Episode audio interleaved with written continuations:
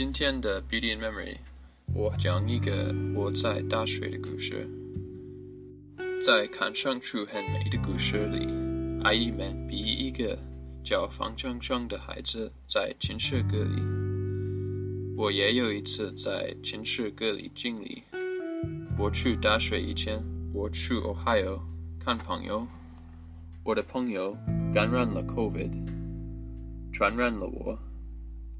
我不知道有 COVID，身体还可以，所以我去了大学。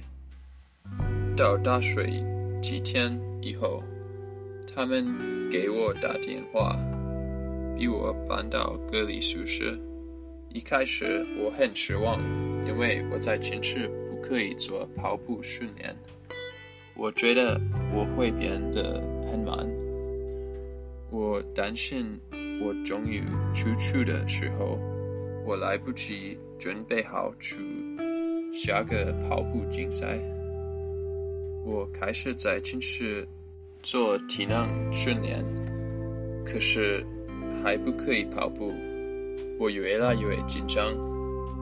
第三天，我偷偷的去寝室的公共房间，发现在宿舍里只有我，所以。